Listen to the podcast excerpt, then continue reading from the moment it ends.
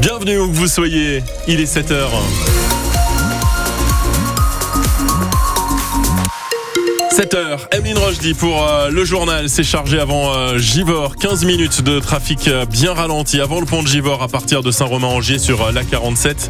Seule difficulté du moment pour les routes. Pour la météo, c'est une journée bien grise avec beaucoup de nuages et des températures en légère baisse. 3 degrés à Saint-Etienne ce matin, 2 degrés à Montbrison. On a des températures dans le négatif sur les communes les plus en altitude. 1 degré à Feur, 5 degrés à Roanne et 0 degré pour le Puy-en-Velay. Une, ce matin, notre santé et le fonctionnement des urgences dans les hôpitaux. Oui, on prend le temps de revenir sur un changement de taille intervenu début décembre à l'hôpital nord de Saint-Etienne. On ne vient plus tout seul directement au bâtiment G. Il faut appeler avant. Ça s'appelle la régulation.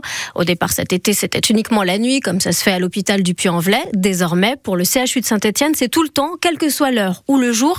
Et ça pourrait bien être définitif parce que c'est plus efficace, nous assure le directeur de l'hôpital, Olivier Brossard. Ça ne règle pas tous les problèmes. Loin s'en faut. La raréfaction de la médecine libérale fait que nous avons un flux euh, de plus en plus important. Nous avons battu notre record de nombre de passages aux urgences adultes le 2 janvier avec 216 passages. Hein. On est plutôt habitué à une moyenne de 150 à 160.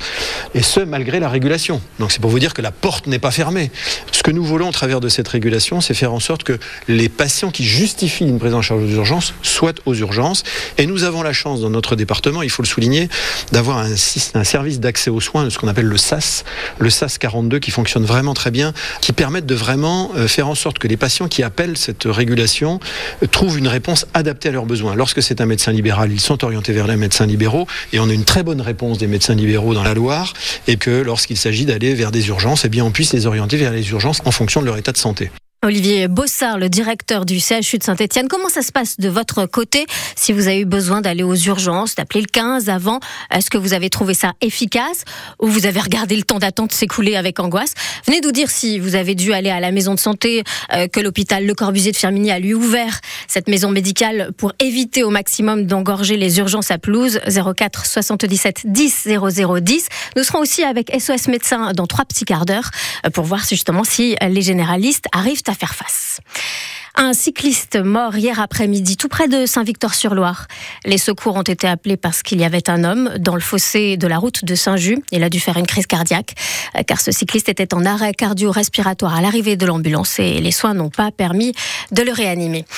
Une maison en feu à Unieux cette nuit, un pavillon entièrement embrasé à l'arrivée des pompiers. Ils ont euh, secouru cinq personnes, dont un couple légèrement blessé. L'avenir du groupe Casino aussi dans l'actu de ce lundi. On a beaucoup parlé ces dernières semaines des supermarchés vendus et des salariés qui changeront du coup d'enseigne.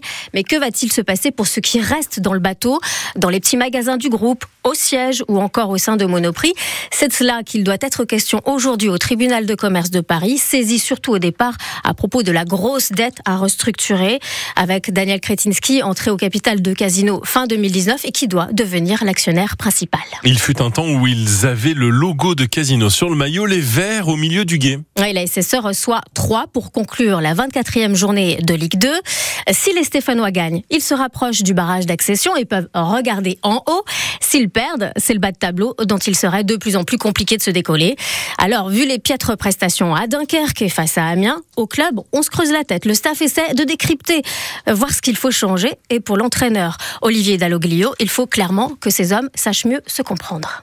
À un moment donné, on parle de concentration, de, communication entre les uns et les autres pour faire une véritable équipe. Faut ça, quoi. Euh, on a beaucoup parlé de liens entre eux sportivement. Hein. je ne parle pas à, l'extérieur, mais sportivement sur le terrain. Et je pense qu'il faut qu'on renforce nos liens là-dessus, notre compréhension du jeu de l'autre aussi, hein, de mon partenaire. On sait qu'il est placé, qu'est-ce qu'il veut, euh, comment il veut le ballon et tout ça. C'est ça qu'il faut que l'on travaille encore plus parce qu'on s'est aperçu que parfois on n'était euh, pas dans le même tempo, tous les joueurs. Donc euh, aujourd'hui, l'idée c'est on regarde tous dans le même sens et on travaille pour l'équipe. C'est vrai que ça fait un bout de temps qu'on parle de ce genre de choses, mais on doit passer le cap.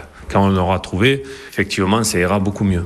On espère qu'ils l'auront trouvé ce soir face à 3 à vivre dès 20h en direct sur France Bleu Saint-Étienne-Loire.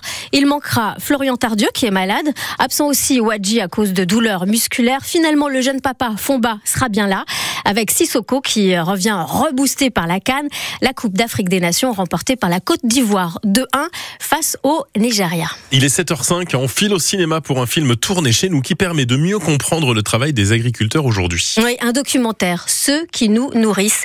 Tous les ingrédients y sont, tous les paysages de la Loire aussi, car 26 agriculteurs y témoignent et montrent comment ils travaillent. Les cinémas ligériens programment ce film chacun à leur tour. Hier, c'était à Bourg-Argental et au Méliès de Saint-Étienne avec un peu plus de 220 personnes pour cette projection. Julien Frénois. Parmi les spectateurs, Philippe, il n'a jamais travaillé dans le monde agricole. C'est un ami qui l'a incité à venir voir le film. Il n'est pas déçu. La compétence est exercée par tous les exploitants qu'on a vus. C'est surtout ça qui m'a frappé. Et j'ai trouvé que c'était bien. À l'écran, 26 agriculteurs qui nous expliquent comment ils travaillent, avec quel matériel et pour quels résultats. On sait pourquoi on se lève le matin. C'est gratifiant de, de, se dire on va vendre notre œuvre.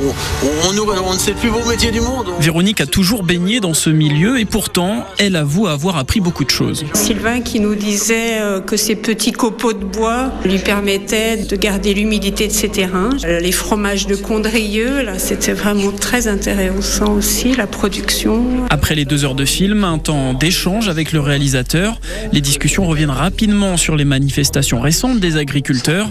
Jean-Michel a d'ailleurs pris la parole. Le métier d'agriculteur, c'est un métier de passionné. Alors certes, il y a des difficultés, on l'a vu ces derniers jours, mais on peut aussi en vivre. Et je pense que c'est intéressant de faire voir à des consommateurs qu'il y a du travail, il y a de la terre, la terre qui est vivante. On voit beaucoup d'agriculteurs qui prennent la terre dans les mains, qui, qui la sentent, qui la palpent. Et je crois que c'est ça le vrai métier d'agriculteur. Depuis sa sortie en novembre dernier, 5000 personnes se sont rendues en salle pour regarder ceux qui nous nourrissent.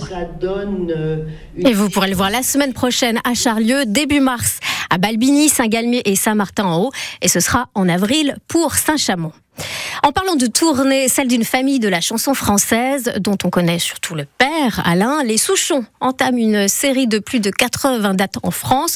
Quand je parle des Souchons, c'est donc Alain Souchon et ses deux fils. Euh, pas encore de détails hein, sur les étapes, mais on vous prévient bien sûr dès que ça sort pour le Zénith de Saint-Etienne et le Scarabée. On jette un œil au ciel, Yann Oui, exactement. Et puis.